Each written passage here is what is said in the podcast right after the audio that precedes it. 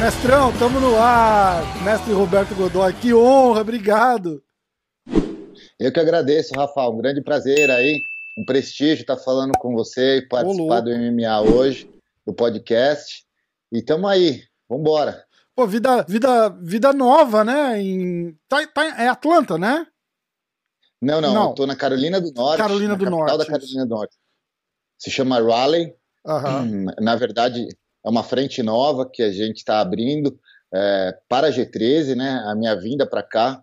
Eu costumo falar, Rafa, que a minha vida aí no Brasil, ela, apesar de todas as dificuldades que a gente tem com o nosso país, era uma vida muito, meu, abençoada, cara. Porque, assim, primeiramente, saúde para mim, minha filha, minha esposa, Sim. todos que nos cercam ali.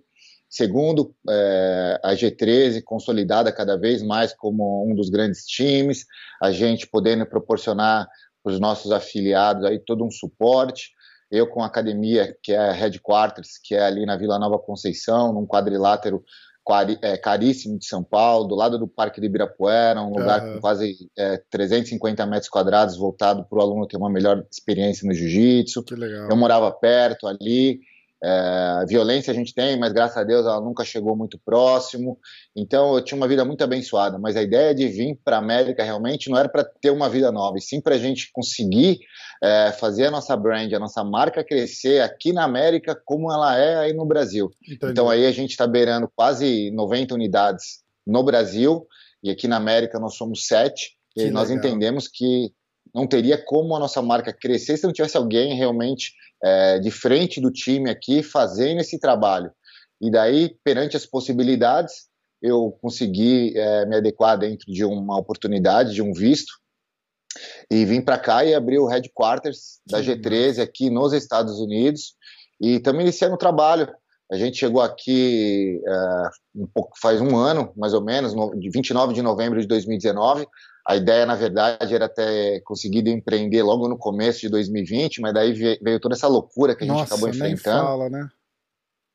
Então, assim, perante esse ano maluco, super difícil, eu acho que foi um ano, meu, apesar de tudo isso, foi um ano de cara, de superação, de conquista, porque estamos aí com 50 dias com a nossa academia inaugurada, apesar de ser um momento muito difícil aqui na América, com diversas restrições, os alunos estão vindo, estão chegando e a gente está fortalecendo aí a brand aqui, a galera está começando a entender um pouco mais de G13, etc, porque tem outras brands, outras marcas aqui consolidadas já dentro do nome do Jiu-Jitsu, que já tem um trabalho de, de longa data aqui, uhum. então a gente está devagarzinho mostrando o nosso trabalho, mostrando a nossa expertise, mostrando o nosso diferencial, e está sendo muito promissor. Eu estou com muita fé aí que muito em breve aí a gente vai estar tá colhendo os frutos disso que a gente está apostando. Com certeza, foi engraçado, é porque a gente começou a, o, o contato, acho que você estava abrindo aquela a, a, a, a, tua filial aí, né? Falou, pô, tá uma loucura, estamos aqui, e a gente vem falando desde então, e aí eu vou acompanhando pelo Instagram, a academia tá linda, já cheia de aluno, e, e acho que dá aquela aquele orgulho, né, de ver o, o, o, o sonho embalando aí, andando, é muito legal. E, e vai, já, já é sucesso, pô. Agora é só, é só manter. E você tem, você tem plano de é. vai continuar morando aqui ou é, é temporário até tudo estiver rodando e volta pro Brasil? Como é que você. Quais são as. Então, as... Na, na, na, verdade, a ideia de vir para cá é realmente abrir essa frente para a G13. A gente tem muitas pessoas qualificadas aí no Brasil, trabalhando, prestando um serviço de excelência, e que estão querendo uma oportunidade também de migrar para cá, de querer trabalhar, é, expandir as frentes da G13. Então a ideia nesse começo realmente é eu ficar por aqui, quebrar um dobrado nesse começo, mesmo porque essa história aí da pandemia, as fronteiras estão fechadas é, para a maioria dos brasileiros, tem esse impasse em relação a alguns tipos de vistos só que são permitidos. Então tá bem difícil aqui nesse começo, porque eu sozinho estou puxando todas as aulas, é, Sorte então, do, do, ah, dos alunos novos aí, né? Mas é, vai tá, ser, tá sendo muito aprendizado, cara. Eu costumo falar que aí no Brasil tudo foi fácil sempre para mim. Desde quando eu inaugurei minha primeira academia no fundo da casa da minha mãe, é, no primeiro dia, meu, tinha 20 meninos e tinha uns 20 do lado de fora esperando espaço para treinar, porque era a turma de bairro, né, cara? Então uhum. era faixa roxa, isso em 92. É, todas as academias que eu fui abrindo, eu tinha muito network, conhecia muita gente, então tudo sempre, foi muito fácil de mão beijada. Uhum. E aqui eu não conheço literalmente ninguém. Eu vim para um estado que eu não tinha um amigo, e então assim está sendo tudo um aprendizado, tudo difícil. Eu estou falando para o pessoal que, na verdade, apesar de eu estar há 32 anos dentro do meio do jiu-jitsu, trabalhando com isso, é a primeira vez que eu realmente estou empreendendo sozinho, né, cara? Que legal. Então, assim, estão sendo muitos aprendizados. Tem essa história de eu puxar todas as grades horárias sozinha, tentar treinar também para competir, uhum. né? Mas tá, eu, eu, só, eu só agradeço. Eu costumo falar que a gente não pode reclamar de nada que nós mesmos colocamos na nossa vida. Né, Exatamente. Então, vamos embora. Eu acho, é continuidade. Eu acho muito legal a ideia de imaginar um, um americanão assim, é, entrando aí na, na, na, academia sem ter noção da, da sorte que o cara tá tendo do cara que ele tá indo aí pra treinar. Fala assim, ah, professor, não, eu acho que aquele cara lá é bom de jiu-jitsu, assim, tipo, né? É muito engraçado. Eu lembro, eu tive uma conversa muito tempo atrás, eu fiz um podcast com, com o mestre Horion, e ele tava contando da, da, época da garagem e tal, né? Ele falou, pô, tinha, tinha dia na garagem que tava assim, tava eu, Jean-Jacques, Regan, Rickson, e os caras entravam lá e eu falei, cara, e o cara não tinha noção de quem tava ali, né? Tipo, assim, ó, é, é, é, e a situação aí é praticamente a mesma, né? É, cara, é muito legal. Você entra, você entra na R13 e faz a, faz a aula, primeira aulinha lá já direto com o mestre Roberto Godoy, pô, não, sorte do cara, muito legal. Quando, quando você escolhe o lugar, você falou que você foi para Carolina do Sul, né? Não, Carolina Norte, do Norte, desculpa. Halley, é, a é, capital. Ah, isso, isso, exatamente, em Halley.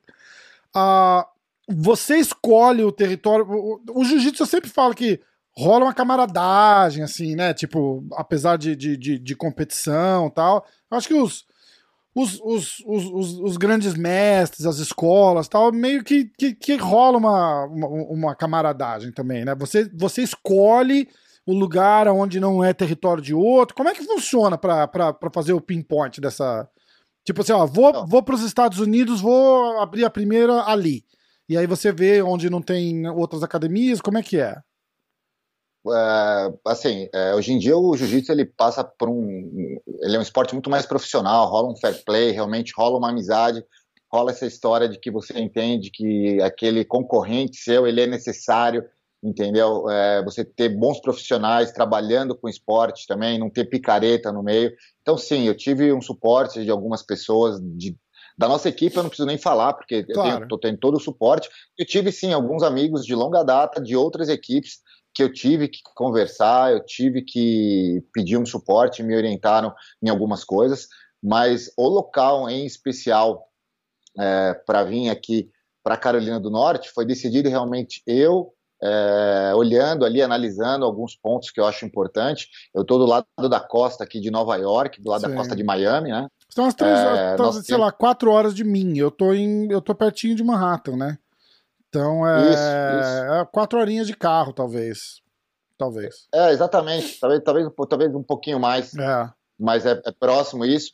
Então, assim, desse lado da costa, é, nós temos aqui na Pensilvânia, New Jersey, Philly, nós temos quatro unidades. Também uhum. isso era uma coisa que ajudou a compor, porque eu pensei assim, bom, o pessoal é, pega um voo, 40 minutos, uma hora, tá aqui para treinar e um ticket barato. Exato. Outra coisa também era a vinda do pessoal do Brasil para cá, para poder estar tá passando um tempo para treinar e etc. Então, teoricamente, o, o, o, voo que eu faço é Raleigh, Miami, que é uma hora e meia de voo, e hum. depois Miami, São Paulo, sete horas e meia. Então, se você somar aí, dá nove horas de voo, é mais curto do que um voo São Paulo, Los Angeles, que é 11 sim, horas e meia, sim. né? E depois eu fui dar uma olhada ali é, para tentar entender realmente desse lado da costa, em que estado, como é que está o jiu-jitsu. Eu não queria um lugar que tivesse totalmente é, zerado de jiu-jitsu, que a galera nem entendesse o que fosse a nossa modalidade, mas eu queria algum lugar realmente que também desse, desse para mim chegar. E que não tivesse é, saturado como a, como a costa oeste, por exemplo. Califórnia, né? por, exa exatamente. Então eu fui dando uma, uma estudada. Uh, nossa primeira ideia, na verdade, era o Colorado, a gente deu uma olhada lá, o Colorado é um lugar legal, mas depois a gente caiu no impasse daquela história de, do inverno ser muito rigoroso, né? Sim. Então a gente deu uma pensada, falou, meu, será? E daí, nesse tempo que a gente estava dando uma estudada, eu escutei falar a respeito da Carolina do Norte, a respeito da economia, comecei a dar uma estudada nas escolas de jiu-jitsu que tinham aqui, é, um pouco a respeito da economia, tinha essa história de nós termos as nossas unidades aqui próximos, né? Uhum. Então eu falei, não, eu acho que é um lugar bacana. Quando eu vim lutar o Mundial sem kimono em 2017, eu falei, ó, é um momento bom que eu vou lutar um Mundial e vou passar um mês lá na Carolina do Norte, nessa cidade que eu pretendo ir, e vou dar uma, uma sapiada lá. Legal. Vou olhar o que, que tem de escola, vou conhecer, vou conhecer as escolas para minha, minha filha, vou dar uma olhada ali na cidade. Então vim, passei um mês aqui, conheci algumas academias, não treinei nenhuma, porque na verdade eu me contundi na final do Mundial hum. sem kimono, estourei o ombro, fiquei zoado. Caraca. Fiquei aqui praticamente so, sofrendo um mês, cara, com o ombro, rompi os ligamentos, cheguei no Brasil, tive que fazer uma cirurgia logo depois que eu cheguei. E, ficou, e passou um mês aqui com, com, um com o ombro ruim. Cara... Fiquei um mês Mas não dá para perder a oportunidade. Camiseta sozinho. E, e não dá para perder não, a oportunidade, fazer, né? Assim, bom, exatamente. Daí eu consegui arrumar com um amigo lá no campeonato uma caixa de anti-inflamatório, tomei, dava para ver nitidamente que a minha cravícula tinha afundado, assim, que tinha acontecido alguma coisa grave.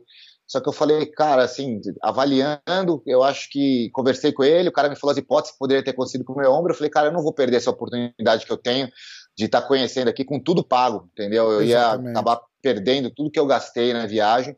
Eu acabei ficando um mês aqui com esse ombro zoado. Passei em algumas academias, fui conhecer, fui conhecer as escolas, é, é, fui conhecer a montanha, fui conhecer a praia. Aqui estou a uma hora e meia das montanhas, estou uma hora e meia da praia também. Cheio de tubarão branco na praia aí, hein, mestre? Cuidado. Sim, com certeza. E daí eu falei, é, o, o, povo muito educado, diferente de algumas regiões, entendeu? Tinha um espírito de, de, falei... de, interior, né? Apesar de ser, Exato. de ser cidade grande, Exato. tem aquele, aquele coração de, de, de, interior, né? É muito legal. Não sei, sei muito brasileiro, eu preciso desenvolver meu inglês, eu preciso melhorar ah. meu inglês. Falei, quando eu voltei, eu falei, eu acho que, que lá é o lugar.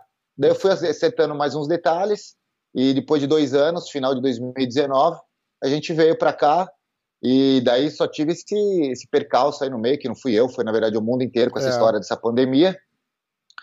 Mas tô, tô, de verdade estou feliz, de verdade, apesar de ser um ano muito duro, lamentar diversas percas que inúmeras pessoas tiveram com essa pandemia.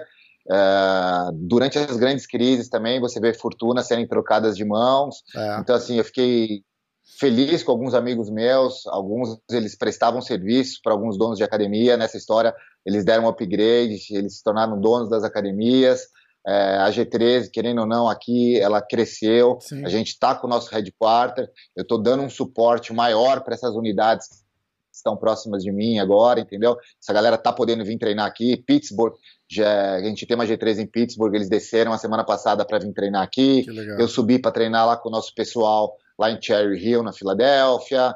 Treinei também é, na Tri-State, que é na Pensilvânia. Então, estou com um contato maior e, com certeza, o fruto disso vai ser o time crescer. É Exato. fato. E com você aqui, morando aqui, só ajuda, porque é, é, é sensacional para as filiais poder ter você indo lá, dando um treino com os caras. É tipo, só reforça a marca, né? É o que você está falando.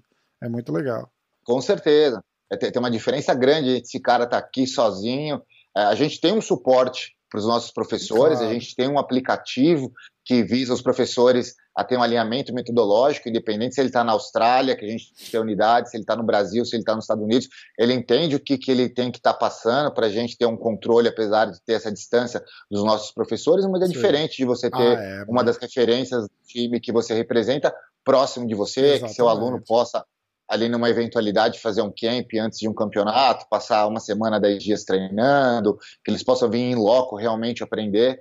Então, eu acho que a gente está começando ainda nesse, nesse usufruto que a gente vai proporcionar para todas essas unidades embaixo do nosso, da nossa marca. É, muito só, só oportunidade, né, de sentar e trocar uma ideia, mostrar, tirar uma dúvida. Pessoalmente ali é outra coisa, né? O cara se, o cara fica deve ficar todo, porra, todo feliz, né? Fala, pô, que legal, que massa, que privilégio, né? Pô, com certeza, muito legal. Vamos falar um pouquinho de, de, de, de história lá da. Olha, acho que o primeiro é, grande professor de São Paulo. Né? Não que, que foi para São Paulo, mas de São Paulo. Você é de São Paulo, né? Sim, eu sou nascido e criado em São Paulo, tenho 45 anos, 46 anos de, de sangue paulista correndo na minha veia. Eu sou de São Paulo também, né? é... né?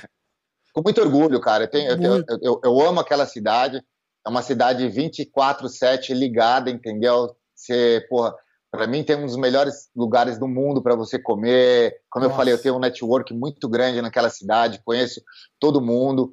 Tem um zilhão de defeitos, mas tem também um zilhão de qualidades. Exato. E eu acho que assim, tem muitas coisas a se acertar, mas eu sou paulista com muito orgulho. É, muito legal, é muito legal. Então, para a galera mais nova que tá, que tá ouvindo e, e, e só conhece o, o, mestre Roberto Godoy de nome, conta um pouquinho da, da história, como é que começou lá. Eu quero falar daquela. Da, da, da, da academia com, com o macaco e, e toda, o, todo o atrito que rolou depois, mas vamos, vamos um pouquinho antes, conta da, da história. Você tá é, treinou com o grande Marcelo Bering, né? O Kiwan, filho dele, é, faz, faz o podcast comigo, sei lá, várias vezes assim. A gente, come, a gente começou fazendo toda semana, ele entrou em camp porque ele tá lutando no Bellator agora, e aí ele deu uma afastada e tal, mas o, o Kion, filho do, do, do, grande Marcelo, tá, tá sempre na área aqui. Show, show demais. Então vamos lá. Uh, quando eu tinha uh, é, 14 anos, eu andava ali, eu morava no Planalto ali, paulista, lá ah. de cima de Moema mas eu andava com a galera do Objetivo Santo Amaro, com uma galera lá do bairro de Interlagos, e a curtição da galera, meu, era no final da aula, nos festivais do Colégio FIC, o caramba, era sair na porrada. Caraca. Era isso. Galera eu fui em vários FIC, eu estudei no Objetivo também. O FICO era Não, festival era isso, interno aquele... dos colégios objetivos, né? Interno, ah. colégio objetivo. Ah. Muito legal. Era exatamente, daí tinha show de banda, e que no viral virava, virava show de horror. É isso que acontecia, porque saia porrada pra tudo quanto era lá. Caraca! E, e, pô, e a curtição da galera quando a gente era moleque era essa. Meu nosso bairro tinha bairro que os caras gostavam de andar de carro, tinha bairro que os caras, sei lá, gostavam de soltar balão. No nosso bairro a gente gostava de sair na porrada, era essa que era a história. E é, eu, andava, eu andava num grupinho do Colégio Santo Amaro, eu era um dos moleques, dos caçula do meu grupo, e tinha um cara mais velho, e o nome dele era Samuel, ele era um argentino. Esse argentino, ele vinha da Argentina para cá e ficava morando alguns tempos na casa dos caras aqui em São Paulo. Só que ele era um cara que aprontava direto com os caras, dava uma pisada na bola aqui e ali. E o apelido dele nos bastidores era Samuel Sem Casa, porque ele vinha aprontava com você. Aí você espirrava ele da tua casa. Daí ele ia, ia pra casa do outro e os caras espirravam ele da casa. Caraca. Só que ele era meio que o líder do grupinho que a gente andava. E ele era um cara que ele saía bem na porrada em pé. Ele tinha uma qualidade de striker e tal. Uhum.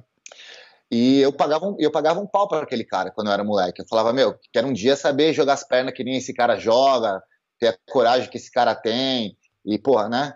E eu admirava ele. E um dia esse cara foi passar um final de ano no Rio de Janeiro. E quando ele retornou, ele chegou com uma trip, se eu não me engano, acho que era a trip número um, né? E daí tinha umas fotos lá dentro da trip do Rickson, garotão, fazendo um alongamento, fazendo uma respiração de yoga e tal.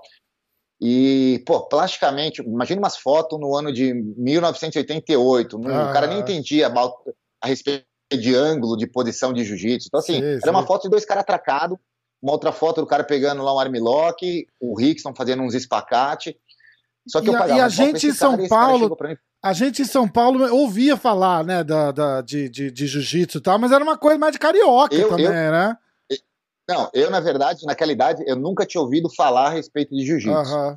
A primeira vez que eu ouvi falar foi a respeito dele, foi, foi através desse cara. Quando ele trouxe essa trip e falou ah. para mim, falou, meu, eu fui passar o final de ano lá, levaram para sair na mão numa academia, quando eu fui, os caras me quebraram no meio, não deu nem pro começo, cara. Cara. Daí quando ele falou aquilo para mim, mostrou a revista, eu falei, porra, se esse cara que eu pago um pau tá falando que foi lá pro Rio e os caras, meu, dividiram ele no meio, eu preciso achar um lugar para começar a fazer isso. E daí naquela época não tinha internet, não tinha nada, lista amarela, que você começa a tentar se informar. Eu descobri a respeito de algumas poucas escolas. Tinha o Pedro Emetério, na 9 de julho, tinha o, o, o Otávio de Almeida, é, não lembro se foi o ano que o Otávio de Almeida pai faleceu, mas enfim, tinha a, a, a academia que era Foquinha, na Rua Lisboa, tinham poucas academias, e essas academias, elas não eram é, reconhecidas dentro do cenário que até então o jiu-jitsu predominava, né? Então, assim, você uhum. não tinha uma legitimidade muito grande envolvida. E eu tava atrás, porque eu tava atrás daquela história do vale tudo, né, cara? Eu tava, tava atrás dessa história de aprender da porrada. Uhum. Você entendeu? E daí, eu, e daí eu procurando, procurando, o que que acontece? Acaba de inaugurar a Companhia Atlética no Brooklyn. Então, assim, ah. acaba de inaugurar a maior academia com, com, com o tema de ser a maior academia da América Latina. E daí os caras trouxeram os melhores do full contact, o melhor da aeróbica, o melhor disso, o melhor daquilo, e trouxeram, importaram o Marcelo lá do Rio de Janeiro, trouxeram o Marcelo para dar aula em São Paulo com essa campanha, a gente ah. trazendo o melhor cara do Vale Tudo, né? Cara mais foda. E eu, porra, é, e eu na época, sem saber falar, ouvi falar, puta, Marcelo Berg e tal, comecei a tentar entender um pouco a respeito, falar com um ou outro. Eu falei, não, preciso treinar com esses caras, meu. É lá que eu vou aprender a dar porrada nos caras. Que o negócio era dar porrada nos caras, não sabia de nada, né, meu? Você tá completamente moleque lesado. Eu falei, cara, preciso ir lá aprender. Aprender isso. com a, com a, com a pior das intenções, né? vou aprender essa, vou aprender essa porra, vou chegar na escola, vou dar cacete de todo mundo. Cara, vai ser muito massa. É, é, porque, na verdade, não era só na escola. A gente, meu, é, era, ia para as festinhas lá, tinha o, o Ixa, que era o Yacht Clube Santo Amaro, a gente ia lá nas festinhas e era briga para lá, briga para cá. Era a curtição da molecada. Uhum. E daí, quando eu fui é, descobrir lá que o Marcelo tinha acabado de chegar na companhia, eu fui lá ver uma aula, academia maravilhosa, fantástica, o moleque, fui ver, eu não tinha condição de pagar aquela academia, né, cara? Era um valor, assim, exorbitante. Ainda e é, né? Os é caras estão aí ainda, né? A Companhia é. Atlética tá lá ainda. Dois, três mil reais por mês de academia. Bicho, tipo... É, tipo isso, tipo isso. E daí quando eu fui ver, não dava, só que eu tinha acabado de fazer aniversário e o meu irmão mais velho, ele tinha vindo passar uma temporada aqui nos Estados Unidos, que ele tinha vindo, estava é, começando esse negócio de informática, ele tinha vindo estudar aqui, e quando ele retornou, ele trouxe para mim, na mesma época, uma jaqueta é, de forro duplo, que ela era verde militar de um lado e laranja do outro. E quando eu cheguei com essa jaqueta no, na, na, no colégio, um dos amigos meus, que depois, hoje em dia ele é meu aluno, faixa preta, de longa data, que é o Thiago Cruz, ele, ele viu a jaqueta e gostou da jaqueta. Ele falou, cara, puta que jaqueta alucinante. Eu falei, você quer comprar? ele falou, eu quero. Daí eu vendi pelo, eu vendi pelo preço de três meses da Companhia Atlética a jaqueta para ele, paguei os três meses lá, e daí eu conheci o Marcelo, e na época tinha o Valdomiro Pérez Júnior, que era o ah. faixa marrom do Marcelo, e que estava lá todo dia, porque o Marcelo ele era um cara que ele era tipo um superstar. Né? Então ele não estava todo dia lá presencialmente para te dar aula. Tinha dias que ele estava, tinha dias que ele tinha ido pegar ponte aérea para o Rio de Janeiro. Ainda mais em São Paulo, né? Tipo, ele ia ficar aí uma vez é... por semana reclamando ainda, né? Porra. Exata, exatamente, que queria pegar a onda dele é... e tal. E o Júnior estava ali no dia a dia. Aí depois de três meses que eu treinei com os caras, os caras viram que eu tinha um, um, um jeito para coisa, que eu estava realmente apaixonado pelo negócio. E daí eles me deram uma guarita, falaram assim, ó, você não, a gente vai conversar lá na recepção, porque eu falei, eu não tenho mais grana para pagar, acabou os três meses. Eles falaram, não, a gente vai conversar na recepção e a gente vai conseguir dar uma guarita para você e você vai continuar treinando aqui. E daí eu fiquei treinando com eles, treinei mais ou menos ali Alô? Oi, eu tô aqui. Tá, tá me ouvindo? Alô? Tá aí, mestre? Oi, oi. Tá me ouvindo? Tô aqui, tô aqui. Não, tô, tô... tô te ouvindo. Caiu, caiu não, o sinal? Não, não, eu tô, eu tô aqui. Eu tava vendo você você me procurar aí, mas tá dando uma travadinha, eu acho. Alô? Aí, voltou? Voltou, acho que voltou. Voltou, voltou. Aqui, tá. aqui tinha dado uma parada aqui, desculpa. Ah, não, imagina. Vamos, continua. Então, daí é, eu treinei um ano com eles, com os dois juntos, e daí no final desse ano de 88, o Marcelo foi fazer, ia fazer uma viagem pelo mundo, que ele ia desafiar os maiores atletas do Japão, da Austrália, dos Estados Unidos. Ele ia fazer uma tour mundial, que ele ia lutar com diversos atletas de diversas artes marciais e reuniu o grupo e falou: Ó, eu tô indo, pessoal, vou fazer uma tour de acho que um ano, oito meses, e vocês vão ficar com esse cara aqui, o Júnior. Ele é o faixa marrom, que eu reconheço, que tá aqui segurando a onda para mim, e vocês treinem com ele. E todo mundo ficou treinando. Uhum. Passou uns cinco meses, mais ou menos, o Marcelo voltou, falou: Ó, pessoal, não, não foi como eu queria, e etc. E eu tô de volta. todo mundo ok. Só que o, o que, que aconteceu? O Marcelo, quando retornou, ele chegou na companhia atlética e se ele ganhava cinco pau, ele falou pros caras, ó, meu, eu voltei e meu preço agora não é cinco, é dez. Entendeu? Daí os caras chegaram e falaram assim, a gente não tem condição de te pagar, Marcelo. Ele falou, não, tudo bem, eu vou embora com o meu grupo. Os caras já vinham pagando aqueles cinco pau que era do Marcelo, acredito eu, pro Júnior. Uhum. Né? Pro Júnior, porque o Júnior estava todo dia puxando aula lá. Sim. Aí os caras chegaram e ofereceram pro Júnior. Falaram, Júnior, a gente conversou com o Marcelo, o Marcelo veio com uma conversa que ele quer X valor, a gente não tem condição de pagar, e a gente está te oferecendo uma proposta de trabalho, porque a gente vê que você que está puxando o grupo, se você quiser, você fica frente aí ao grupo. O Júnior aceitou. Uhum. Daí o Marcelo chegou, reuniu todo mundo e chegou e falou assim: ah, pessoal, o negócio é o seguinte. É, meu, meu, valor é X, esses caras não estão é, me remunerando como eu acredito que eu deva receber, e eu estou indo embora. E eu aconselho todo mundo aí comigo, porque quem ficar aqui vai ficar na mão desse cara que não sabe jiu-jitsu nenhum, que na verdade para mim ele não é marrom, ele é um faixa azul. louco. Daí eu, moleque, é, daí eu, moleque, olhando aquilo, falei, peraí, primeiro, há oito meses atrás, ele tá indo fazer um rolê. Esse é o cara que me representa. E, esse é o cara que me representa, faixa marrom. Uhum. E agora volta, esse cara não sabe nada, é um faixa azul. Daí eu peguei e pensei comigo, falei, cara, eu não sei nada, eu sou um, um mero faixa branca, um grão de areia diminuto, eu tenho milhões de coisas para aprender. Eu concordo que o Marcelo não dá para querer colocar o Júnior nunca numa balança igual do Marcelo, porém o Júnior tá aqui todo dia e tá me ensinando o que eu preciso, que é os é fundamentos básicos. E é o cara que da, você acaba é, criando uma, uma afinidade, é, né? Exatamente. Daí o Marcelo foi embora, levou os mais graduados com ele, levou quase todo o grupo, na verdade. Ficou acho que oito ou dez faixas brancas uhum. recentes, que tinham o Júnior ali como uma referência. E foi isso. E daí eu fiquei com o Júnior. O Marcelo faleceu depois de quanto tempo nessa, nessa época aí? Ah, não, o Marcelo faleceu. Isso aí foi em 88. Ah, Marcelo, tá, tá, tá. Marcelo faleceu, se eu não me engano, em 96. Isso, isso, isso, isso. É. Não, porque o, o pessoal fala que ele era um cara ótimo, mas ele era um cara muito problemático, né? É, mas eu acho que era mais pro, pro fim da. Pro, os últimos dois, três anos dele e tal. Eu só tava tentando fazer um, um loop Sim, não, foi, pra foi, conectar o foi, tempo. É. Foi, foi, foi, bem antes disso, uhum. foi bem antes. E, e eu, eu tive, na verdade, assim, o Marcelo ele se desvinculou do grupo, mas ele continuou tomando conta tanto do Júnior quanto do grupo durante um longo tempo. Uhum. Então, para você ter uma ideia, é, depois disso, é, é, desse grupo que ficou com o Júnior, é, os, os, atletas mais duros que ficaram com o Júnior no grupo era eu de faixa branca e um outro menino que se chama Márcio, é, Márcio, Márcio Simas. Ele é faixa preta do, do mestre Flávio Bering hoje em dia, uhum. ele, é, ele é pianista e ele era um menino de Manaus, ele era duro também. E a gente tinha hábito de competir no Rio de Janeiro, a gente era os atletas que tentavam buscar um pouco mais de conhecimento desse grupo que ficou com o Júnior.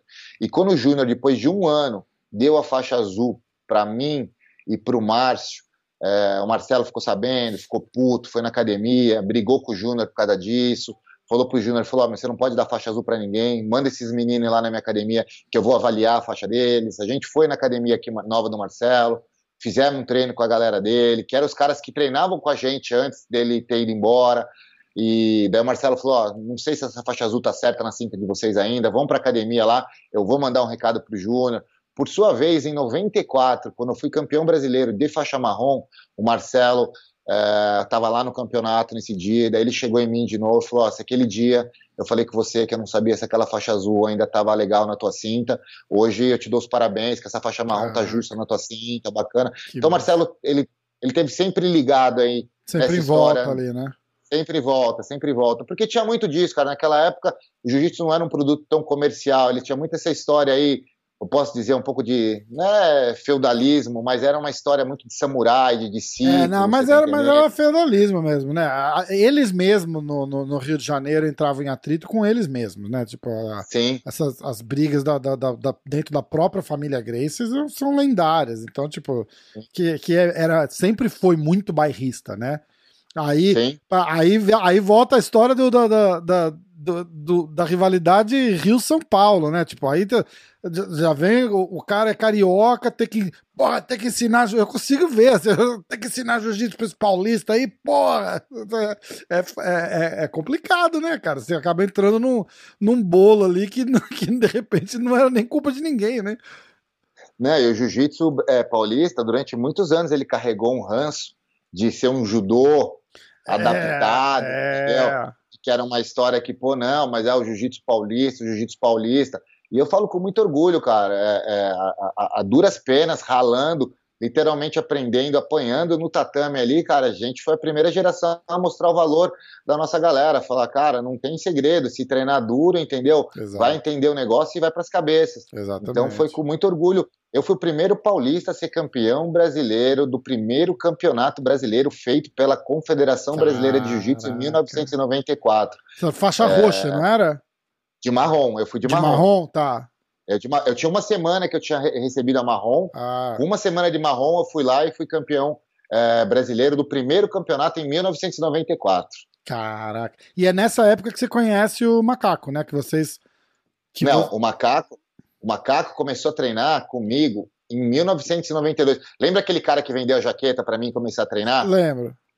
Depois de uns três, quatro meses que eu comecei a treinar, ele começou a treinar jiu-jitsu também e outros garotos começaram a treinar lá na Companhia Atlética. Ah. Daí eu ganhei azul em 89, foi indo. Em 92, de faixa roxa, minha mãe, no fundo da casa dela, no Planalto Paulista, ela tinha uma edícula. E eu me juntei com esse menino que vendeu a, a, a jaqueta, que ah. comprou minha jaqueta, desculpa, e montamos uma academia, que o nome dela era Senzala, ah. no fundo de casa. Que massa. Que era uma edícula maluca, um espaço pequenininho, ficava treinando 20 caras dentro, 20 caras lá de fora esperando para revezar, e uma pancadaria geral também, tudo maluco, tudo molecada nova. E foi nessa época que o Macaco, que estudava no colégio objetivo junto com a gente lá, mas não frequentava muitas brigas, não, não dava muito com essa patota, mas o Macaco já tinha treinado judô muito tempo quando criança, tinha feito rugby muito tempo, uhum. e daí ele tinha brigado tanto com os caras do, do judô quanto com os caras do rugby, e daí ele escutou essa história de que tinha um cara que era do colégio, estava fazendo essa parada do jiu-jitsu, e o Macaco também morava no Planalto Paulista. Entendi. E daí ele falou, porra, vou começar a treinar. E daí o Macaco começou a treinar no fundo da minha casa comigo, em 1992, ah, tá. mas já tendo, já tendo esse background do judô, mas você, e... já tinha, você já tinha competido. Você ganhou alguma coisa na faixa roxa também, não foi? Um campeonato brasileiro na faixa roxa? Não, ganhei, é, ganhei. Foi isso que eu confundi. De, de, faixa roxa, eu lutei. Então, teve assim, teve o primeiro campeonato brasileiro, mas ele não foi promovido pela Confederação ah, Carioca. Tá, tá. Pelo Carlinhos. Tinha uma, tinha uma liga mineira uhum. do pessoal lá de Minas Gerais, que eles fizeram, chamava Campeonato Brasileiro de Integração Nacional. Hum. Então, esse campeonato foi em 1992. Eu fui campeão da minha categoria. Teve um absoluto que não tinha nem peso e nem faixa na época, é. porque o jiu-jitsu era muito pequeno. Eu fiquei em segundo lugar. Cara. Eu ganhei, de, eu ganhei de um faixa preta na semi e perdi para um faixa marrom na final. Né? Então, assim, é, fui campeão. Daí, no mesmo ano, em 92, teve um campeonato que o Carlinhos estava diretamente ligado. Na medalha tinha a bandeira do Brasil, que se chamava é, Copa Mameluque. Foi feito hum. lá no Rio de Janeiro. Tá? Esse campeonato, é, ele foi o sucessor do brasileiro. Entendi. Ele, ele foi em 92 ou 93, eu não lembro se foi em 92 ou 93, mas eu fui lá de roxa e também fui campeão na minha categoria. Entendi. Eu fui lá, é, fiz quatro lutas, fui campeão de faixa roxa, e daí na sequência, em 94, criou-se então o Estatuto da Confederação Brasileira de Jiu-Jitsu, e o Carlinhos fez o primeiro campeonato brasileiro promovido pelos cariocas realmente, e daí eu fui lá e ganhei. Assim, não tinha como ficar falando, ah, o paulista do judô teve sorte no campeonato, porque eu tinha ah. ganhado da integração mineira, tinha ganhado esse Mameluque, diversos nomes é, muito prestigiados do jiu-jitsu, eu lembro, lutaram tudo na faixa roxa lá comigo, alguns de marrom, eu lembro lutou Valide, Renzo, uh, Royler, todo, toda a nata carioca lutou nesse campeonato Mameluque, eu fui, ganhei, daí depois teve esse brasileiro em 94, também ganhei, então, pô, viemos trabalhando duro aí para consolidar o nome do jiu-jitsu paulista, duras penas, e os caras tendo que engolir a gente, querendo ou não. Entendi, muito massa. Mestre, um segundo, peraí. Fica à vontade.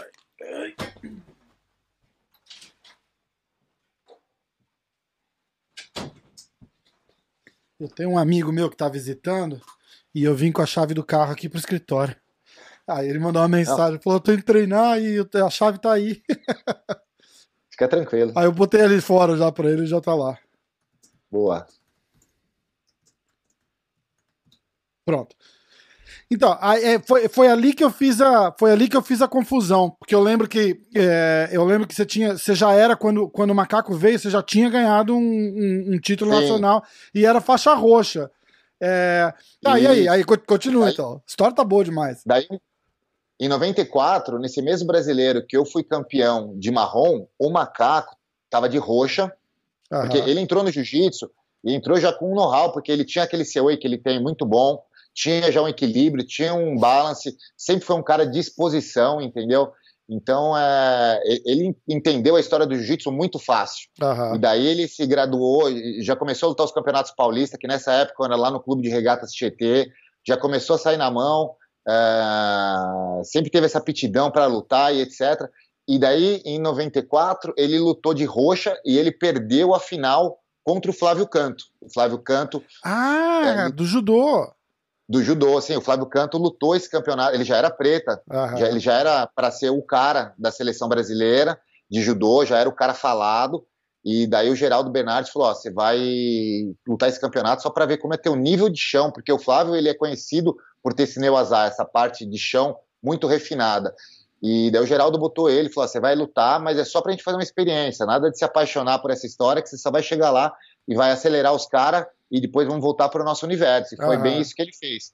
O Macaco chegou lá, é, fez acho que duas ou três lutas antes, venceu o Russo, o primo do Ryan, na semifinal, é, e daí foi para a final com o Flávio Canto, mas daí o Flávio Canto finalizou o Jorge, finalizou o Macaco na, na final, mas assim, o Flávio já era um cara muito renomado, e foi isso. E daí a gente foi continuando. O macaco, eu fui indo de marrom e roxa, depois eu peguei a preta, ele ficou de marrom, e na sequência ele ganhou a preta. Foi, foi mais ou menos isso. Entendi. Mas foi engraçado. Tinha um outro cara, naquela época que o macaco começou a treinar no fundo da minha casa, na senzala, a gente tinha muito essa história de fazer o vale tudo, né? De uhum. fazer taparia e tal.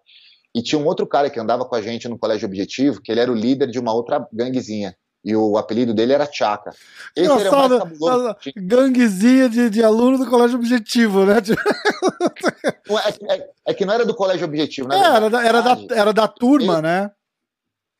Não, então, eu mesmo, eu não estudava no colégio objetivo. Uhum. Eu só me juntava com os caras na saída, e a gente ia no, na saída do colégio objetivo causar.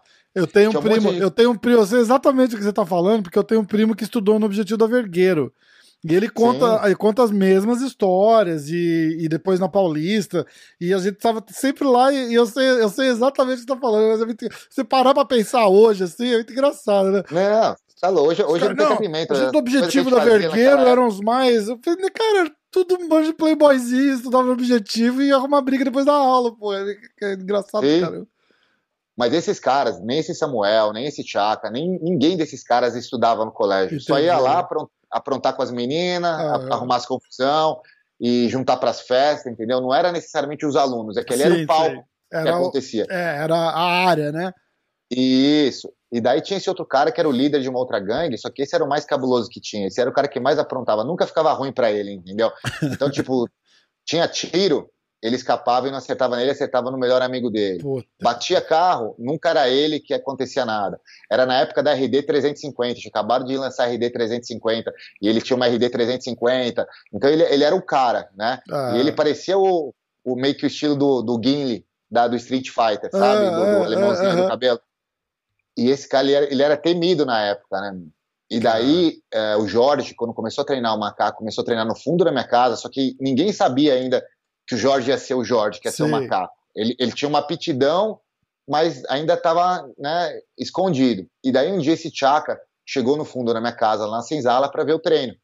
Daí acabou o treino, ele chegou, caiu para dentro, tirou o tênis e chamou um aluno, que era meu aluno, que entendia um pouco de jiu-jitsu, mas não muito, mas que era faixa preta de taekwondo. É. E chegou, pô, vamos fazer uma sombra aí. Ele chegou e, meu, quebrou o cara no meio. Na e daí sombra. o Jorge. É, que, na sombra quebrou o caminho. e daí o Jorge pegou e teve uma presença de espírito. Falou: não, não, então, alemão, vamos fazer comigo. Daí todos os alunos amontou assim na porta, assim, nas cabeças, assim, para ver. Os caras falaram: meu, o Jorge tá louco, o cara vai sair na mão com o Tchaka, não sei o quê. Meu, o Jorge foi lá, baianou o cara, botou para baixo e pegou no pescoço. Daí os caras falaram, meu, alemão. Porque o Chaka, o apelido dele também era alemão. Os caras falaram, meu, o alemão vai matar o macaco agora na próxima, mano. Daí o alemão levantou indignado e falou, não, vamos de novo, Jorge. Meu, o Jorge foi lá, botou para baixo. Caraca. Meu, foram, foram, foram, três vezes seguida em um minuto e meio. Daí o alemão levantou com os olhos regalados e falou: Não, não, para mim tá bom. Então foi ali, foi o primeiro dia que o Jorge começou a aparecer para toda a galera, que os caras falaram, mano, esse cara aí tem, tem uma parada diferente na hora do vamos ver, entendeu? Uhum. Para ele o negócio não fica assim. Caraca, então foi muito louco, porque ele teve uma presença ali e todo, toda a molecada vendo assim, falando, puta, vai ser foda, um vai matar o outro aí hoje, meu, não deixa acontecer isso, não sei o quê. Eu falei, não, deixa o chicote estralar, vamos ver que porra vai acontecer. Uhum. E aí no final foi isso, meu. Daí o Jorge meu, isso, mostrou uma superioridade. Isso é uma ali. coisa que eu acho muito legal, até pelas histórias. É, no, no Rio de Janeiro, que a gente ouvia, né? Que os caras invadiam a academia, vai, vem, ninguém. É, rola uma luta limpa, né? Tipo, ó, é um Sim. contra um, tem 30 caras de um time que fosse um time só, né? Tipo, se o cara entrar Sim. lá e falar, ó, vou desafiar você, tem 30 caras daquele time e ninguém encosta a mão no cara. Tipo, bateu, bateu, aconteceu ali, acabou, acabou, né? E esse alemão não, foi aprender jiu-jitsu depois, não? Não, esse alemão, cara, era o cara mais maluco que tinha na face da terra, cara. Eu posso te falar, é assim, puta, esse cara era pneu. Esse cara no final ele foi montar touro em rodeio, mas Caraca, ele. é, cara. Depois virou palhaço do rodeio, aqueles que, atra... que, que uhum. atraem o boi pra não Como é que era o nome dele? Era Marcelo. Puta que pariu, Godoy. Eu mas, acho que eu mas, conheço mas... esse cara. Então, mas o, o, o, apelido dele era Chaka. Ele era famoso na época pelo apelido e todo mundo dessa geração, não tem um que não conhece, porque assim, esse cara tinha as brigas mais homéricas que você podia imaginar da face da ele terra. Ele tinha umas espinhonas na cara, assim. Ele é, eu conheço ele, ele porra. Pele destruída. Caralho, Godoy. Caraca, eu conheço ele de Santa Isabel, que é uma cidade pertinho. É lá mesmo, Santa Isabel. Puta ele foi para lá. Cara. Mundo que, pequeno. Que cara. mundo pequeno, cara. Que demais. Que E eu ele é. Bicho, esse cara, eu já vi ele bater assim em 8, 10, na... de, de, de, de velho já. O cara era bom de porrada pra cacete, cara. Meu, esse cara, esse cara eu já vi cada, cada cena desse cara. Eu vi na mão ele sair na mão com dois irmãos gêmeos e, e, e ele tomar um preju e bater nos caras ao mesmo tempo e falar ninguém entra. Mas era assim, era, era, era, espírito ruim, mas se ele via que o bagulho ia azedar pra ele, ele pegava o melhor amigo dele ali, ó, sem, sem medo nenhum e botava na frente, entendeu? Caraca. Mas, mas ele, é já, ele, já, ele já me livrou de briga, ele já me livrou de briga. Eu, eu era moleque, sei lá, 12, 13 anos, na rua lá, mas eu já era grandão, já devia ter quase 1,90m. E moleque bobo, sabe? Que para, assim, dá aquelas viajadas e se acaba encarando alguém sem querer, e os caras vinham pra cima. Sim. E aí o Marcelo, não, porra, não sei o quê, porque a, a, minha mãe, a gente tinha um clube lá e a minha mãe fez um rodeio uma vez e esse cara tava lá e virou amigo da minha mãe e meio que me botou embaixo da asa dele na cidade, tá ligado? E, nossa, que história maluca, cara, que legal. Meu, eu passei, sei lá, acho que 100 mil histórias com esse cara, mano. Esse cara, ele era o cara mais cabuloso que tinha na face da Terra. Tinha, alguns, tinha, alguns personagens, tinha alguns personagens que eu posso dizer icônicos na minha infância. Então, assim, uhum. esse Samuel Sem Casa, o Chaka, tinha o finado Revonaldo, que era o Ronaldo Revoltado que morreu. Tinham várias peças icônicas assim que eram eram super-heróis, eu diria assim, né? Mortais, mas super-heróis de quando eu era criança, cara. Que eram os caras que eram super-heróis tangíveis, assim, os caras que você falava. E o alemão, o, o Chaka, ele era cabuloso mesmo, porque ele fazia uma capoeira, irmão. Esse cara saía na porrada ali, sinistro, deitava Caraca, vários caras. Caraca, bicho. Eu vou pro então, Brasil, eu vou em Santa Isabel, sexta-feira eu vou estar lá em Santa Isabel, cara. Eu vou dar um jeito de descobrir onde é que ele tá e vou falar de você pra ele. Puta que Pode pariu. falar, mano. Manda, que manda história só... maluca. Então, mas, mas, meu apelido na época era o Dino. Mas você vai falar do Godoy, ele Lógico, ele já sabe, é com certeza, com certeza. Caraca, eu tô, eu tô assim, em êxtase ainda com essa história. Muito é, legal, muito legal. Muito legal mesmo. Aí, em, em que ponto você e o e o, e o macaco vão e abrem uma, uma academia junto. E eu quero falar daquela da, da, da, da, da história com o Ryan também, como é que foi. Então, na verdade, daí, é, 96 o brasileiro, em 97 a gente montou uma academia, eu, o Valdomiro, que era o Valdomiro Pérez Júnior, e o Macaco em Moema. E começou a vir um monte de aluno, etc, etc. E daí acabou que não deu certo, cara. Acabou que a gente não conciliou nossa sociedade junto com o Valdomiro. Uhum. E resolvemos eu e o Macaco sair fora do time. Na época a gente lutava pela Companhia Atlética, né? E, e Companhia Paulista, que era um time. Uhum. Quando a Companhia Atlética se juntava com a Lotus, o nome dos dois times juntos era Companhia Paulista. E a gente representava eles, não deu certo. essa empreitada aí dessa sociedade, e eu e o Macaco falamos, a gente está saindo fora do time. Vendemos a nossa parte para o Júnior e para o Leitão, e a gente ficou seis meses, meu, gastando literalmente o dinheiro que a gente é, fez com a venda da academia. Daí, é, passou um tempo, é, o, o, o, Fábio Bop, o professor Ricardo Delia, eles procuraram a gente, que o professor Ricardo Delia tinha montado uma academia na Brigadeiro Luiz Antônio, uhum. que era chamada Fight Factory, e ele tinha montado para ser uma, uma, fábrica com um monte de atleta e o caramba, e a história não estava andando direito, e eles precisavam de uma pessoa que talvez pudesse fazer a história acontecer, e vieram com uma proposta para gente. Daí a gente sentou, e daí a gente foi lá e começou a dar aula, e daí que surgiu essa história da Godoy Macaco. Né? Então daí que um aluno nosso tinha, ele fazia uns desenhos para algumas marcas, ele veio um dia com um pet, que era um Jason de kimono todo rasgado, um macaco dentro do kimono, e daí a gente pegou e montou a Godoy Macaco. Só que eu era marrom ainda na época uhum. e o Jorge era roxo. Uhum. E daí quando a gente montou essa academia, rapidamente, porque foi bem na época do começo daqueles vale-tudos que teve em São Paulo, que o macaco teve aquela ascensão muito rápida. Sim. E daí foi uma vitrine aquilo, né, cara? Então, assim, um monte de aluno de outras academias de jiu-jitsu de São Paulo começou a pingar e treinar com a gente. Que é, treinar, treinar com, com, o cara da porrada, né? Lógico. Da porrada, exatamente. E daí começou a vir aquilo lá, deu aquele boom de repente. E o presidente da Federação Paulista, que era o Otávio de Almeida na época, chegou e falou: Cara, vai ter o Campeonato Paulista, vocês estão querendo inscrever a galera de vocês, é, a academia de vocês está bombando, só que não tem como inscrever se não tiver um faixa preta responsável. Daí o Otávio falou, falou Godoy, é, eu conheço você desde quando você começou a treinar, que o primeiro campeonato que eu competi em 88 foi o campeonato é, no Barro Branco, era o primeiro campeonato paulista no Barro Branco, que foi em homenagem ao falecimento do pai do mestre Otávio de Almeida, ele tinha acabado de uhum. falecer. Então o Otávio de Almeida literalmente me viu de 1988 até 1996, todos os meus anos competindo, ele sabia que eu tinha sido campeão de, de azul, de roxa, uhum de marrom lá no Rio de Janeiro, que nenhum paulista tinha sido, e ele falou, cara, é, você precisa pôr a faixa preta na cintura. Então, assim, muito a contragosto, eu precisei aceitar aquela graduação, porque senão a gente não poderia escrever nenhum dos atletas nossos Entendi, que estavam competindo. Então, assim, a minha faixa preta, com certeza, ela ainda está larga na minha cintura, mas naquela época ela estava, assim, sobrando universos de, de ah. espaço, ah. né? Então, assim, ambos muito jovens, com muito poder na mão, sem conhecimento direito, entendeu? Sem muito discernimento ainda de muitos valores que a gente teria que estar tá ali é, tendo frente ao grupo. Uhum. Mas enfim, eu pus aquela faixa preta na cintura, o macaco ganhou a marrom no mesmo dia e ficamos ali tocando por mais o que mais um ano talvez nessa uhum. academia. Aí a gente saiu e foi para o Brooklyn onde a gente montou a nossa academia, que, que eu fiquei lá 21 anos, mas eu fiquei de 97 até 2001 com o Jorge nessa história, uhum. lá como sócio, né? E a gente ficou numa boa, galera vindo, porra, foi um dos treinos mais cabulosos de São Paulo, posso falar.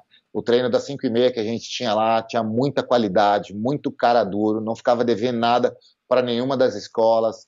A gente chegava lá no Rio de Janeiro para lutar com os caras, meu, na disposição, entendeu? A galera estava começando a falar do nosso nome.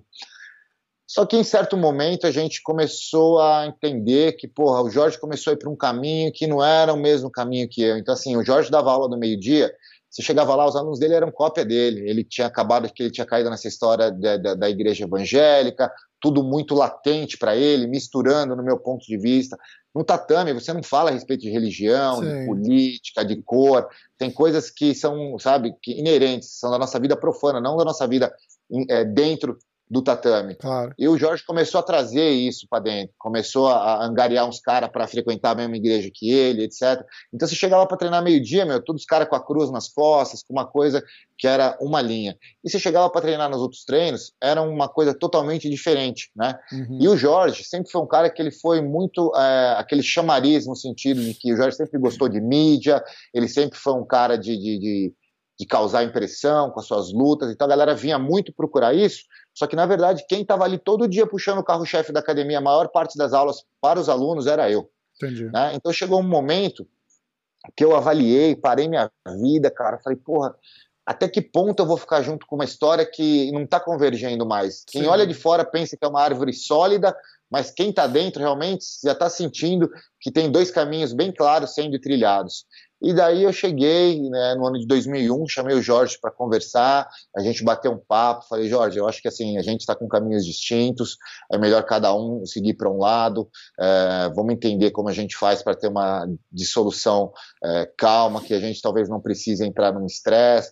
E num primeiro momento me pareceu que isso ia acontecer, mas daí tiveram muitos alunos, muitas pessoas que o Jorge, no meu ponto de vista, deu um ouvido errado e daí poluíram demais a ideia na cabeça dele e acabou indo para um lado que a gente teve essas é, brigas judiciais, teve essas lutas que a gente fez aí de, de, MMA, de kimono, porque na verdade a discórdia vende, a gente sabe melhor do que Exatamente, ninguém, né? né? Capitalizou a, a, promoção, capitalizou em volta, é, né? Virou uma, briga, uma assim, briga pública e famosa, pô, a maior escola de, de jiu-jitsu de São Paulo, né? Sim, um dia os caras se amam, outro dia os caras querem se matar, entendeu? É, é. E, e na verdade, assim, também, por outro lado, a gente é, recebeu bolsas homéricas para lutar um contra o outro, entendeu? Eu, eu, eu, não posso te falar porque eu não sei, assim, é, bolsas de outros atletas, mas nós recebemos muito bem para as nossas lutas de MMA, recebemos muito bem para as nossas lutas de kimono. Então, de, de males ali, vamos para frente. Desejo sucesso para ele hoje. Boto minha cabeça no travesseiro, rezo para ele, que ele tenha muito sucesso de verdade e, e vida que segue. O relacionamento nunca mais foi o mesmo, né? Você nem, nem nunca mais. Dia, entendi. Nem, nem, nem, hoje em dia. Ainda encontrei ele esses dias aqui no, no Pan-Americano que teve em Orlando lá. E eu tava indo lutar, ele tava saindo de uma luta ali, mas é respeito, não tem problema é, nenhum. É, respeito tá lá, né? É isso. Hoje, principalmente, né? Já, já, tipo. Mas deve ser muito louco, né? Tipo, passar, porra, um cara que passou tanta coisa junto, assim, se olhar, é, é estranho, né? Um, é, um, é, um ex-amigo, né? Tipo, é, é foda, né? Sim. né? Tem, tem vários, a gente tem vários, todo mundo tem vários. É isso que eu ia te falar, Rafa. É, tem muitas pessoas que elas entram e ficam durante um período na nossa vida, é. daí sabe-se lá por que motivo a gente acaba se distanciando. É, mas o que vale é isso que eu falei. Eu, de verdade, é, não sei se ele vai escutar isso, se não vai, eu já falei em outros podcasts. Eu tenho zero pendência com ele, desejo sucesso, o que tinha para ser resolvido, acho que não precisava ter, ter, termos ido para esses extremos, Sim. infelizmente foi, mas já foi resolvido. Desejo sucesso para ele, cara, sucesso e saúde, porque eu sei que ele sempre foi um cara muito valente, um cara batalhador, e não só para ele, para todos do meio aí, claro. porque afinal nós temos uma, uma longa jornada dentro desse esporte, cara. A gente não começou esse esporte ontem, entendeu? Faz 32 anos que eu tô nessa brincadeira. É. Ele começou ali com a gente em 92, também tem uma longa história, Exato. tem uma, uma, uma jornada aí incrível dentro do MMA, fez coisas que poucos fizeram, participou desde o do MMA do Vale Tudo Raiz, de lutar sem luva lá em Belém do Pará sempre foi um cara muito valente quando a história ficava estranha, que poucos queriam dar um passo para frente, ele era o que botava o peito para frente ali, entendeu? Então, desejo de verdade sucesso para ele. Aquela rivalidade toda com o Ryan foi depois da, da, da, da separação ou, ou, já tinha durante a. Não. A... Aquela rivalidade foi na época é, do auge da Godoy Macaco, realmente, ah. que eu, então aquilo lá, o, Ryan, ele tinha vindo para São Paulo era, já com aquela uma loucura, né? De, de, de, se encontrar em restaurante e se pegar no meio da, da, da, porra toda, né?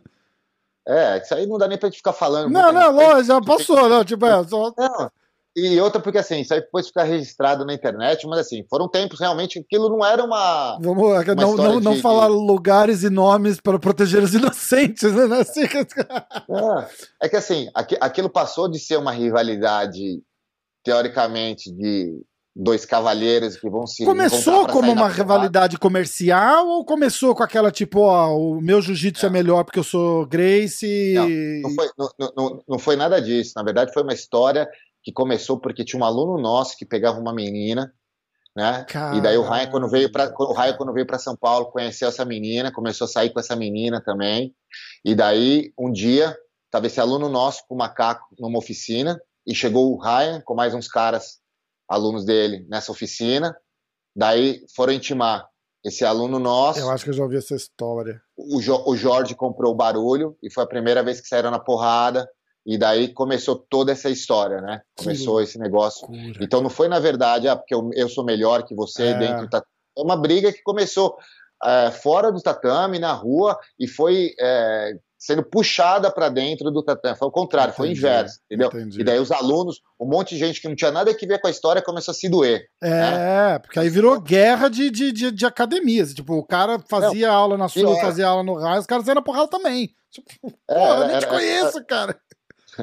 Era, era como se fosse uma, uma briga de gangue, cara. É. Aí você tava ali comendo com a tua mulher no restaurante e de repente tava entrar cinco malucos ali querendo tua cabeça ali, Caralho. entendeu? Então, então não tinha guarda baixa. Mas o que eu te falo é o seguinte: é, naqueles tempos ainda podia. Né? Então, grandes desses caras que foram rivais nossos naquela época, etc., hoje em dia são amigos, a gente dá risada, outros não, mas nós respeitamos. O respeito tá lá, né? Isso, isso é legal de ver. Não, e outra coisa, para os caras entender que não tinha é, bisnaga em São Paulo, entendeu? Porque qual que foi a história?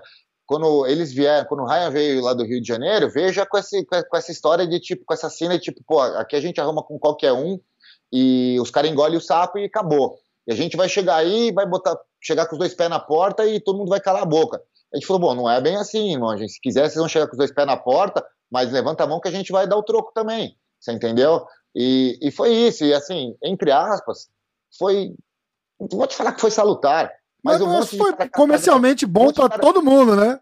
Com certeza, e um monte de cara casca grossa cresceu nessa história, entendeu? É. Um monte de aluno do Raia aí é, é, se, se, se, comprou esse barulho e cresceram mais, mais, mais tough, entendeu? É, mais duros, cresceram cara mais casca grossas aí, porque compraram esse barulho aí, irmão. Então, porra, é isso, estamos resolvidos, sou, sou zero aí com essa história também. Foram bons tempos aí, muitas risadas, muitas loucuras. Hoje em dia não, não tem espaço para nenhuma delas. Não né? dá Mas... para fazer mais nada, né? Já, é, não tipo, dá. O mundo é de, completamente diferente hoje, é foda, né? É, é uma época Sim. boa, né? A gente passou uma época muito boa lá, né? Muito, muito legal. Com certeza. Cara, que eu tô amando esse, esse, podcast, mas, porra, demais. Ó, eu vou colocar, a gente vai ficar, a gente tá ficando apertado de tempo, eu vou colocar a luta pra gente, tá pra gente fazer. E a gente vai ter que combinar daqui um mês, um mês e pouco, fazer outro pra, pra continuar as histórias, porque, puta merda, esse foi legal, viu? Não, a gente faz, tem muita história aí. Ó, então a gente separou a, a luta com o Eduardo Teles, final do absoluto do PAN de 2013, tá? Tá bom. Você consegue ver legal na TV ali?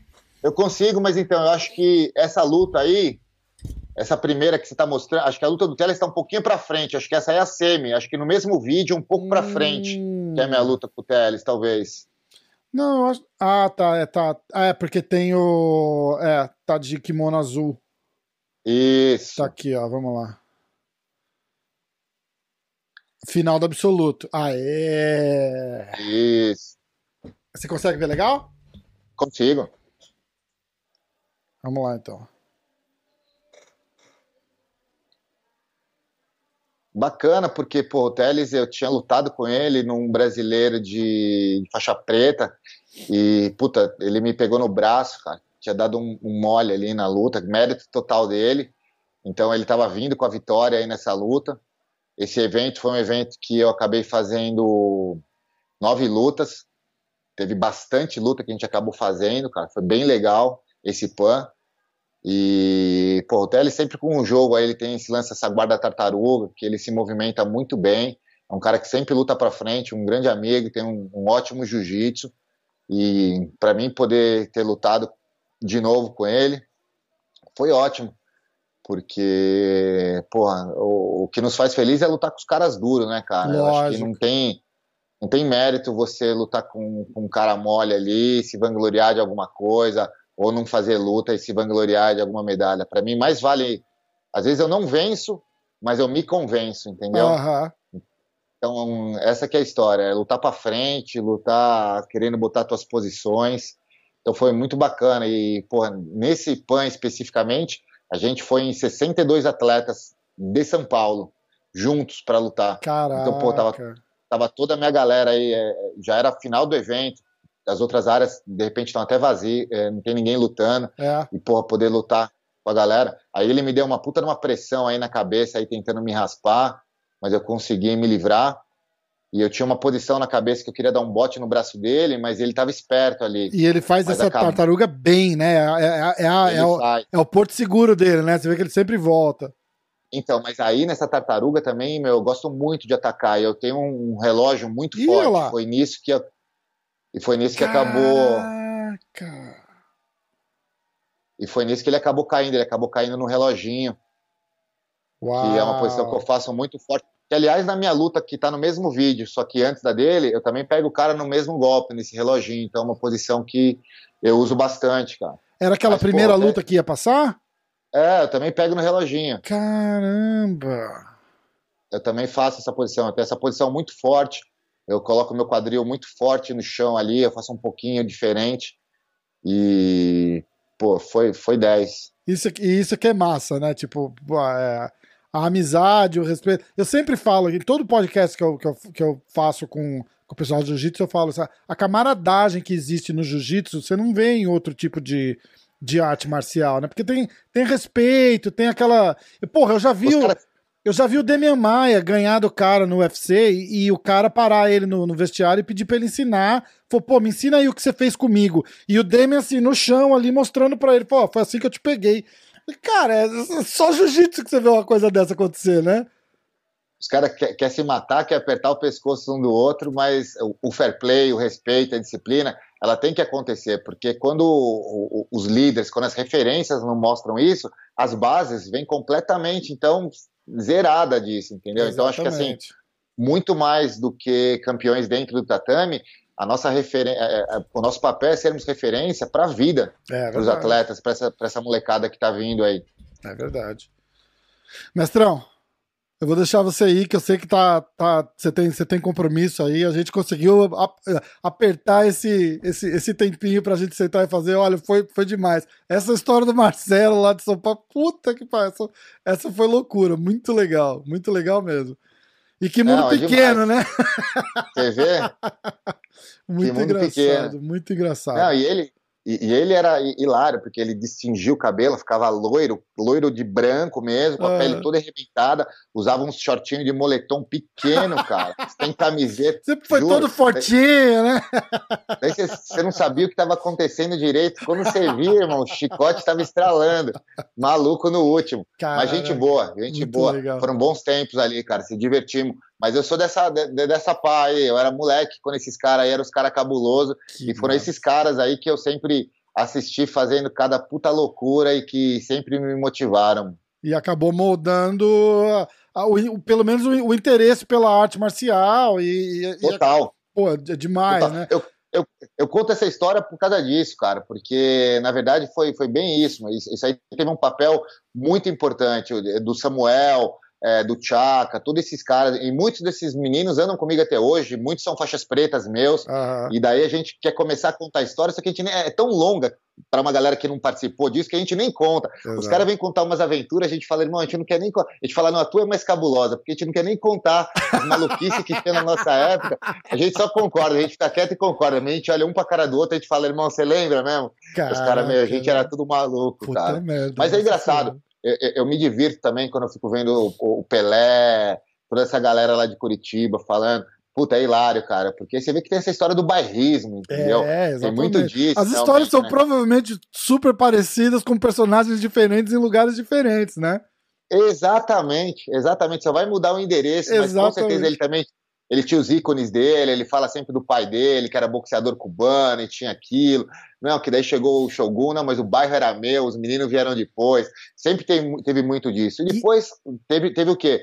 Teve o agrado, a gente foi agraciado de cair dentro dessa história da doutrina marcial. É. Que daí realmente resgata a gente dessa história, dessa, dessa baderna de rua, e você começa a entender, você fala, pera, mas qual que é o sentido disso realmente na minha vida? Como que eu vou poder melhorar a vida das pessoas? Daí entra um pouco de maturidade, a idade vai chegando, você começa a entender que realmente você foi resgatado ali e você começa a fazer isso, é o resgate de valores morais, disciplina, fair play, você natura a covardia, você quer ajudar é. aqueles que precisam, entendeu? Então acho que daí depois tem esse, em algum momento liga-se essa chave, né, cara? E a gente muda completamente. É. A doutrina marcial resgata, resgata a gente e a gente passa a entender que a gente está ali como formadores de pessoas. O mundo precisa de mais ferramentas dessa, porque você vê que mundo que a gente está vivendo, uma puta de uma loucura, e a gente vê cada vez mais pessoas chegando ali fragilizadas para praticar o nosso jiu-jitsu. Você é vê aquele cara vindo ali com pô, síndrome do pânico, com isso, com aquilo, entendeu? E a gente não, a gente fala, peraí, calma, a gente está aqui para te ajudar. Então é muito bacana, cara. Eu fico de verdade. Eu nunca imaginei que eu ia estar frente a um grupo, que algum dia eu ia talvez ser uma referência para alguém, é. mas é muito bacana. Mas é muito bacana ver toda a história aí e, e, e, poder agradecer, de graças a Deus estarmos aqui hoje sãos, né? Diante de tantas loucuras que fizemos. E poder contar, né? Sim, mas de também poder hoje em dia é, perpetuar isso, passar adiante tudo isso. Exato. Eu gosto de pensar o, o quão frágil tudo que acontece na nossa vida é, né? Tipo, se aquele cara não tivesse comprado a tua jaqueta, de repente você não teria ido pra, pra companhia atlética. Se o Marcelo dá um cacete no macaco aquele dia lá no fundo da tua casa, de repente o macaco não vira o macaco. É, é, é uma, uma loucura pensar uma parada assim, né? Tipo, como que um detalhe, num detalhezinho faz aquela curva e a vida inteira deslancha. É muito legal, foi demais. Mestrão, como é que a galera acha a academia R13? É... G13, G13, G13, G13, desculpa, desculpa. Imagina, imagina. G13, do Ronaldinho, né? O... a, a, G13 e passa Instagram, Facebook, website, telefone, passa por toda. É, arroba G13 oficial no Instagram, tá bom? Entra lá, tem tudo. Tem o nosso website, tem Facebook, tem tudo lá, já fica mais fácil, tá bom? Tem também o meu Instagram, rgodoy, com i, rgodoy13. Daí tem lá o nosso, as nossas mídias oficiais, Legal. tem o nosso website aqui de fora. E, pô, queria agradecer pela presença, eh, pela oportunidade, Rafa, parabenizar pelo trabalho, Obrigado, agradecer né? pela oportunidade de eu poder falar um pouquinho da minha história, Uh, agradecer a todo o time, toda a G13 aí pelo suporte. A G13 é o que é, graças ao trabalho de todos, desde aqueles que estão desde o começo até aqueles que entraram ontem. E a suma é essa, a suma é sermos campeões dentro e fora do tatame. E eu estou realmente realizado aqui, uh, podendo fazer esse trabalho frente da G13, abrir essa nova fronteira para nós. E muito feliz com o que está para vir, cara. A gente olha para frente, meu sonho é sempre olhar para frente, sempre o Sim. próximo gol e desejo que a gente tenha um 2021 aí um pouquinho mais dentro da caixa. Nossa, é, nem fala, eu torcer, pô. Para todos os times aí, eu sei que é um momento muito difícil, grandes amigos tiveram que fechar suas escolas, mas acho que o nosso codinome aí é resiliência. A gente, meu, a história não é quantas vezes a gente vai cair, é quantas vezes a gente vai levantar, entendeu? Então, desejo para todos aí que fiquem firmes, são nossos sonhos que nos movem. 2021, se Deus quiser, tudo vai acontecer de melhor. E espero numa próxima oportunidade estar, estar aqui falando de novo com mais calma, poder contar um pouco mais das histórias Não, aí que são foi demais, tá bom? Foi demais, foi demais. Ó, eu vou colocar o, o Instagram, o website, tudo na tela aqui para a galera poder, poder ir. Vou deixar o link do website na descrição do vídeo também no YouTube, quem estiver assistindo vai lá e clica. Mestrão, que honra, obrigado, cara. Foi, foi muito legal, foi muito legal mesmo. Vamos fazer, passar esse fim de ano. Eu, vou, eu viajo para o Brasil agora, passar esse fim de ano de repente a gente faz outro. E quando vier para Nova York, me liga, pô, vamos, vamos, vamos encontrar, eu faço questão.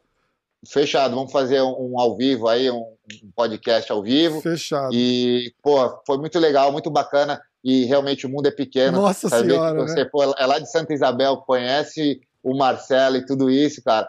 É loucura, é loucura né, cara? Loucura, é loucura, loucura, loucura total. Demais, tá Fechou? tá bom? Mestrão, obrigado, Valeu. viu? Eu Valeu. que agradeço. Um abração. Valeu, moçada. Um tchau, tchau. Вот.